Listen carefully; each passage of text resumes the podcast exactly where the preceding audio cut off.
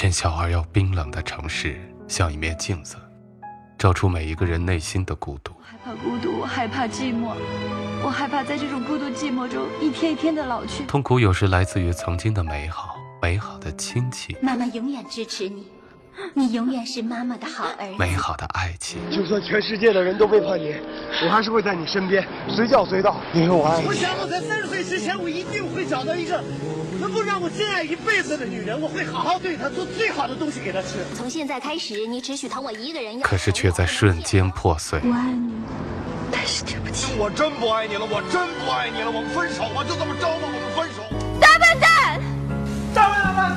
我养你这么大，不是让你为爹妈去死，我要你活着。在我高一那一年，爸爸妈妈还是离婚了。我要跟妈妈在一起，我要跟妈妈在一起。这里是我帮你告白。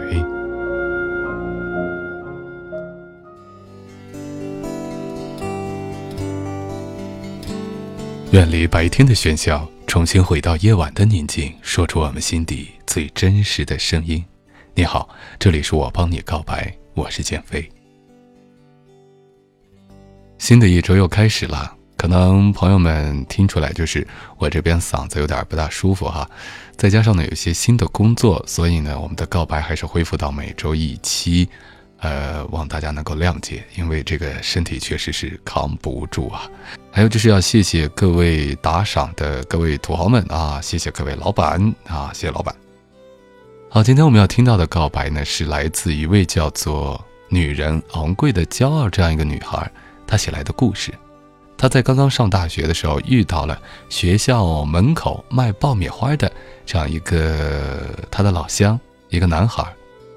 然后，谁也没有想到，这份特别不可思议的邂逅，却让他留下了很多很多深刻的回忆。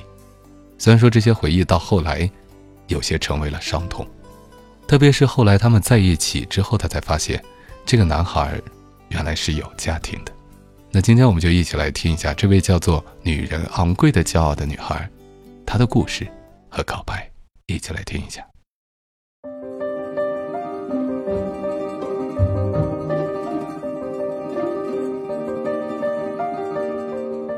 你发给我的第一个信息就是：“我叫言语，阎王的阎，下雨的雨。”我该怎么说我们之间的故事呢？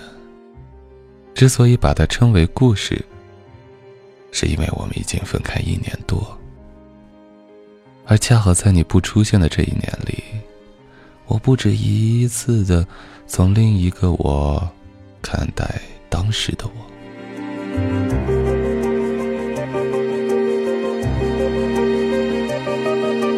第一次遇见你，是我刚来这个学校的第三天晚上。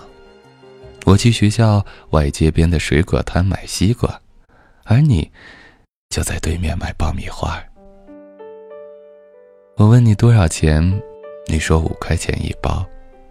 我说我要巧克力的，你说可以现给我做，我拒绝了。你问我是哪里的，我说我是黑龙江的，你说你也是。就这样，我们就认识了。你说明天你来，我给你留着巧克力的。我说好。可是我第二天并没有去，我只把那时说的话当成了一种客套罢了。可后来我们在一起后，你却说那天你等了我一天，我也没有去。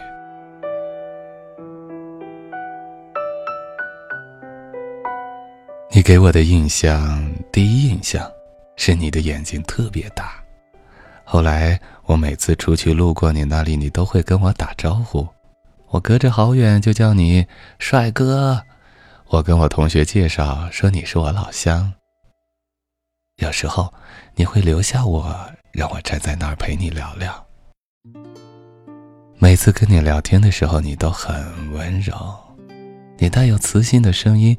一下一下的敲打着我的耳膜。后来你要了我的电话号码，然后就有了那第一条短信。那时候我肯定想不到，这个名字这辈子都刻在我的生命里，深深的一道疤痕。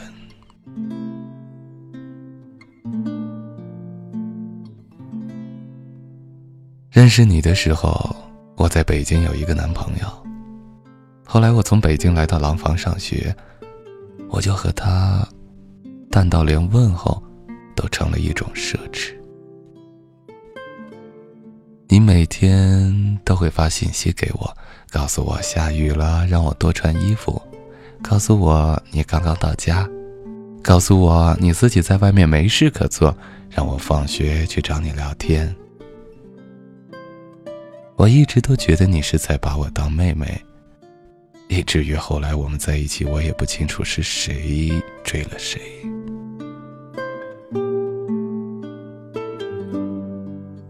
我理所当然的跟他分了手，然后我们在一起。我跟他分手那天，你陪我压马路，压到路灯都关了。你蹲下给我系鞋带。你吓我说，再跟你嘚瑟，你就把我扔小树林里，不要我了。我还是哭了。你抱着我，给我擦眼泪。我抱着酒瓶子，喝到第二瓶就醉了。一切顺理成章的就开始了。你宠我，但从不放纵我。我们两个每晚煲电话粥，直到困到嘴都张不开。我一放学就跑去找你，有时候像模像样的，像个小老板娘。那时候的我单纯吧，那时候的你什么都没有，可看见你，我就开心，心里跟吃了蜜一样甜。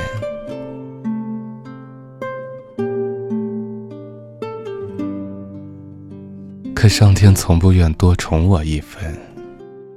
那晚你说你有话对我说，可你不知道怎么说。你说，你觉得你对不起我，你说你怕伤害我。你说你有家，你还有一个小孩。你说他们都在老家，就你自己出来了。你说你不爱他。你说你早就想跟他离婚了。你说不过因为我而更提前了些这种愿望。恋爱中的女人都是傻子，给你一棒子你也不愿意清醒。我想我就是那样的吧。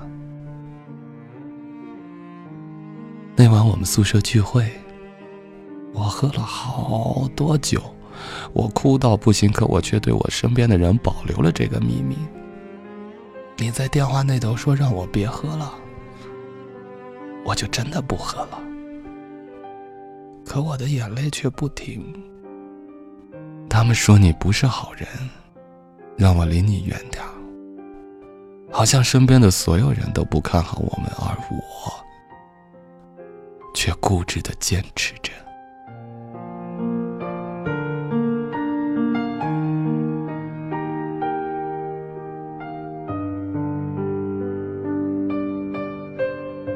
十一放假，我们两个去北京待了三天，真的就是说走就走。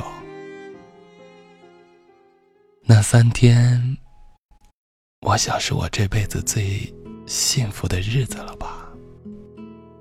坐地铁的时候，你把我圈在怀里，生怕别人撞了我。买来的吃的打开了，你却不吃。你说要等我一起走路的时候，从没有松开我的手。我想我要的真的不多，可你给的都是我想要的。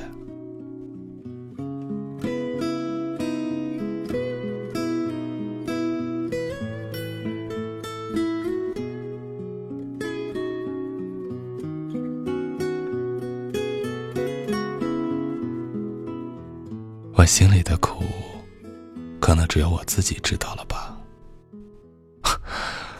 我做了名副其实的小三。这是我这辈子最不愿意承认的事情。可当他出现的那天，我就知道了，我们完了。他来找你了，可你却骗我说是你爸爸，让我别出去。可你不知道女人的第六感有多准。我偷偷出去，看到你跟另一个女人，她在帮你收拾东西，你们准备回去了。我走过去看着你，你也看着我。我问你她是谁？你说她是你媳妇儿。你问我有事儿吗？我转身就走了，在所有人的注视下，我甚至能听到有些人轻轻的叹息。我好像也听到了有人在骂我是小三。可我的内心告诉我，离开这儿，我们分手了。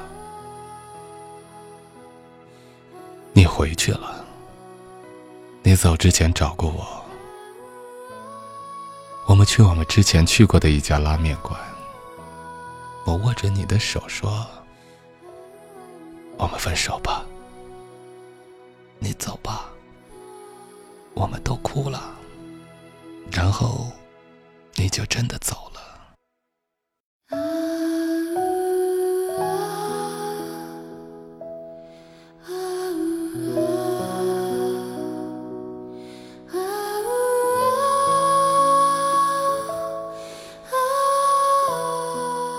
你走后，我整理我的东西，还有好多巧克力的爆米花都是你留给我的，可我都没舍得吃，放久了也不能吃了。你的一条牛仔裤还在我这儿，我们在一起的时候，我连你的内裤都洗了。冬天的厚棉袄，我也都是用手在冰凉的水里一下一下的揉搓。你的项链在我这儿。我的吊坠在你那，也算是给彼此的唯一念想了。我们分开一年多了，后来他真的离婚了，给了那个女人不少钱，可他却再也没有回来过。后来我处过的男朋友也有好几个。可我的心里，心心念念的人依旧是他。我想我没那么爱他了，也没那么恨他了。如果有一天他回来了，我依然会跟他在一起。但我已经不是曾经的我。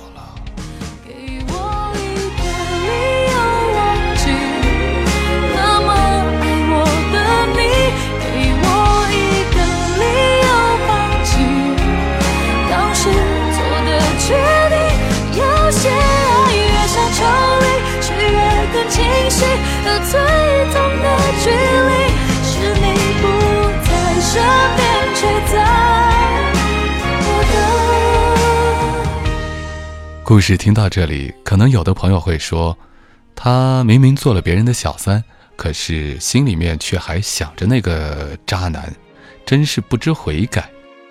可能还有朋友会说，其实这个女孩蛮可怜的，每次用心付出，可是却总是遇到这样让人觉得特别悲伤的故事。